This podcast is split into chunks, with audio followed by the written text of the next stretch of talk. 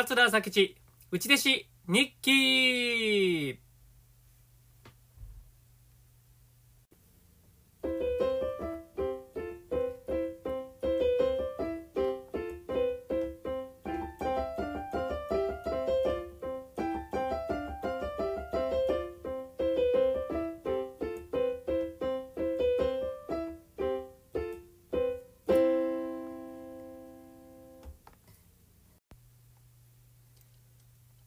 桂朝吉内弟子日記のお時間でございますはいえー、この番組はですね、えー、話家上方の落語家桂朝吉が米朝首相の下で過ごした3年間の内弟子修行の間に書いた日記を読み上げていく番組です。えー、3年分すべて読み終われば終了でございます。えー、15分ぐらいの番組でございますので、最後までお付き合いください。お願いします。はい、今回第28回でございますが、えー、前回第27回はですね、初めての公開録音という形で、お客様の前であの日記を読み上げたんでございますが、えー、やはりちょっと違う雰囲気といいますか、反応があるとね、全然違いますね。えー、今回はまた一人で読み上げていきますけれども、まあ、基本ね、この形なんですよね。えー、日記ってね、まあ、どういうんですか？あそういうものやと思いますね。えー、あのー、最近になってちょっと読めないなというところも多々出てきましたけれども、えー、それはまたあの落語会で、えー、読んでいきたいと思います。落語会の、まあ、どういうんですか？あ公開しない状態で読んでいけたらと思っておりますはい今回は第28回。えー、11月の12日金曜日からですね。これが1993年の11月の12日。はい。えー、昼間天音悟勇気水木緑が来た。はい。保育園のようだった。はい、これは、米朝省のお孫さんが、えー、全員来てますね。天音、悟、勇気、水木、緑というお孫さんですね。えー、家が近いんでね、よく遊びに来てたんですよ。えー、で、まあ、あのー、その、まあ、子守といいますか、遊び相手というのが、まあ、弟子っ子の大事な仕事といいますか、僕はどっちか言うとね、そういうのは得意やったと言いますか、自分も一緒に楽しむタイプやったんで、えー、楽しかったですね。あの、お孫さんが来ると、およう来たな、みたいな感じで、ちょっとね、あのー、楽しかったですね。一緒に遊んでました、僕も。うん、あの、遊び道具なんかもね、作ってね、自分で遊び道具を考えてよく遊んでましたね。はい。天音、悟、勇気、水木、緑が来たと。保育園のようだった。えー、米朝師匠の一言。湯屋は名曲や。湯屋というね、えー、多分長唄のことやと思うんですが、湯屋。えー、あの、熊野って書いて湯屋と読むんですが、まあなかなか読めないですけど、湯屋は名曲やと。うん、多分長唄のことやと思いますね。えー、一時これね、あのー、今でも使うてるんかな。米吉さんがちょっと自分の出囃子に使ってたような気がするんですが、えー、ゆやは名曲やというふうに米朝書おっしゃってます。えー、まあ、お能からもともと来たんやと思いますけれどもね。はい。えー、それから、奥さんから4000円いただいた、微妙な金額のお小遣いいただいてます。これはおそらくお立ちにですね、天音、悟、勇気、水木、緑が来て、まあ、あの、上手に遊んだんでしょうね。楽しそうに遊んだんで、お小遣いあげるわと奥さんから4000円いただいたと。えー、奥さんからなかなかね、お小遣いいただけないですよ。えー、僕はお小遣いいただいてます。ハマってたんでしょうか？気に入られておったんでしょうか？はい、ありがとうございます。はい、11月の13日土曜日。えー、米朝師匠を空港まで送り、これは伊丹空港ですね。えー、その後、PM2 時頃帰り出すって書いてます。帰り出す。あ、これお休みいただいてますね。米朝師匠が、まあ、地方の仕事行ったんで、その後帰ってますね。はい。えー、あ、ちゃんと書いてます。3時頃家に着いて、えー、はい。その後は、ああ、これちょっと読めないですね。その後、当時これね、ちょっと僕が、あの、実は付き合ってた方がいてて、彼女さんがいてて、彼女がいてて、で、僕がまあ、あの、内弟子に入るからって言ったんですけれども、彼女は、なんと、3年間待つって言ったんですね。えー、あ、それは3年間も待ってくれるのと思ったんです。正直、ええー、と、なんか申し訳ないなと思ったんですが、彼女は待つというふうに言うてくれて、で、えー、そのことをちょっと、会うた話を書いてますね。はい。それぐらいにしときましょうか。はい。名前も伏せておきましょう。はい。さあ、えー、次。11月の14日。はい。えー、これも、その当時付き合ってた彼女と、まあ、デートした話を書いてます。はい。これもちょっと読まないでおきましょう。えー、で、3時半には、えー、出て、4時半ごろ米朝師匠宅に戻ると書いてます。あっという間のお休み終わりと。はい。11月の13日と14日はお休みをいただいてますね。はい。次。11月の15日、月曜日。ナイトインナイト。ハイヒールのリンゴ姉さんとももこ姉さんにお会いした。はい。喜んでますね。ナイトインナイト ABC のね、番組でハイヒールのお二人にお会いしてます。はい。米朝首相の一言。明日も重曹へ頼むわ。はい。もう旅から帰ってきて早速もう重曹の針治療予約をね、お願いしてますね。ほんま好きですね、米朝首相。重曹の針。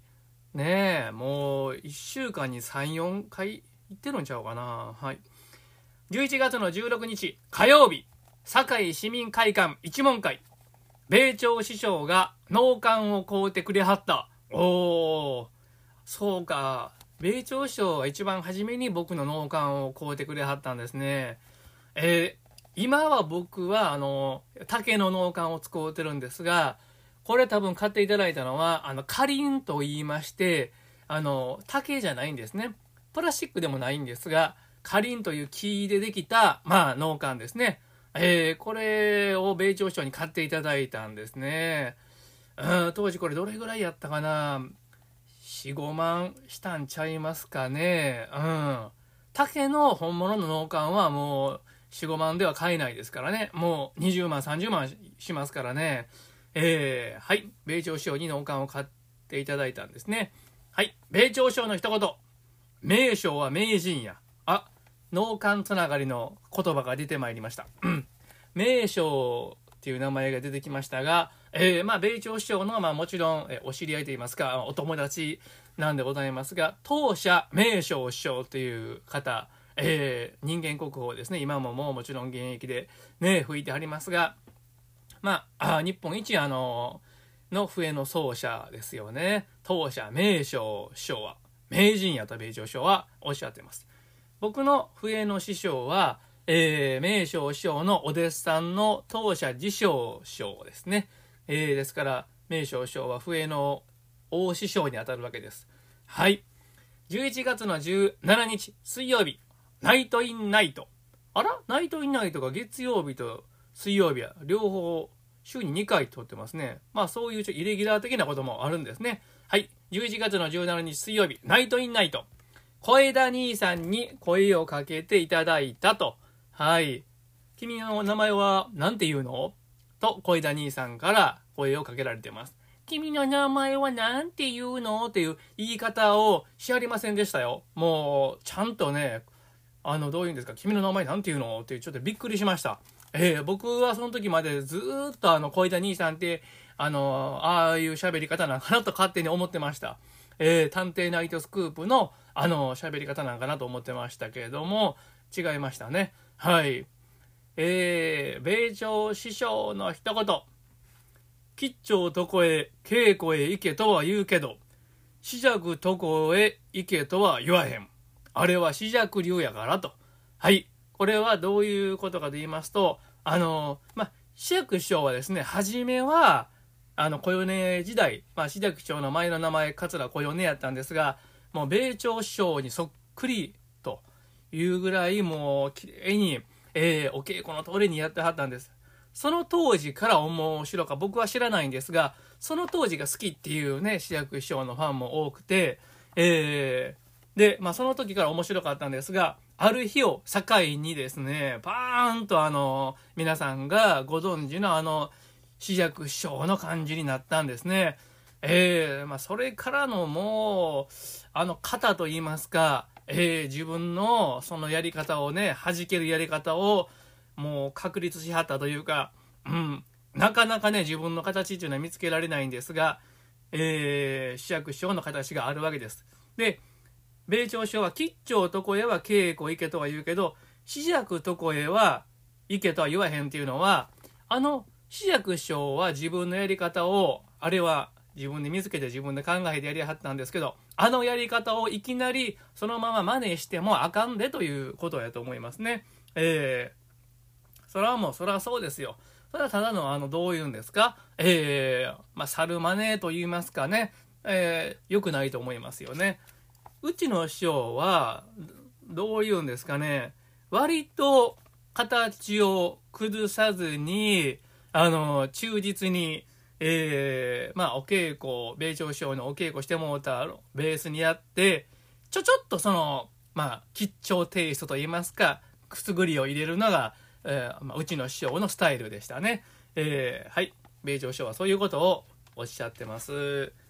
続きまして、11月の18日、木曜日、桂吉祥独演会コスモホール。ああ、懐かしいですね。コスモ証券ホールですね。えー、うちの師匠は、宮山学礼と船鍋。うん。俺も将来、宮山学礼をしようって書いてますね。えー、実際やってますね。また今度、最近かけてないな、宮山学礼。やろう。僕は、あの、つゆの、つゆの新次師匠に、あ、えー、つゆのあの、新次師匠ない、えー、慎吾師匠にですね、お稽古していただいたんですよ。お稽古お願いしますって言って、慎吾師匠の宮山学礼ね、あの、繁盛亭で見て、すごく面白くて感動して、お稽古お願いしたんですが、えー、はい。帰って、えー、やろう。帰ってきて、米朝師匠のお酒に付き合って AM3 時にまでなったが、米朝師匠の講釈が聞けて大満足。えー、米朝師匠の一言。講釈のギャグはおかしいやろはい、そうなんです。米朝師匠はね、お酒がね、ええ感じに回ってくると、えー、講釈のワンフレーズなんかをようやってくれはりましたよ。えー、まあ、おそらくあの、どういうんですか、えー、公爵士になろうと思ったこともあると思いますよ、米朝師匠は。えー、えー、米朝師匠は頼んで、あの、落語がもう、まあ、廃れか、まあ、廃れて、えー、滅びかかってたので、まあ、落語家になったんじゃないかなと僕は思うんですが、えー、で、ちょっとね、いい感じ晩酌、晩酌でアルコールが回ってくると、あのー、急にね、公爵のね、ワンフレーズをね、そのお膳を叩きながらね、始めるんですよ。まあ今考えたら贅沢な時間ですね。目の前でね、聞けるというね。えー、まあ日記にも書いてますよ。米朝師匠の講釈が聞けて大満足って書いてます。はい。えー、というわけで、えー、今日はこの辺にしときましょうか。はい。えー、桂佐吉、内弟子日記、11月の18日まで読み終わりました。最後まで聞いていただいてありがとうございました。さよなら。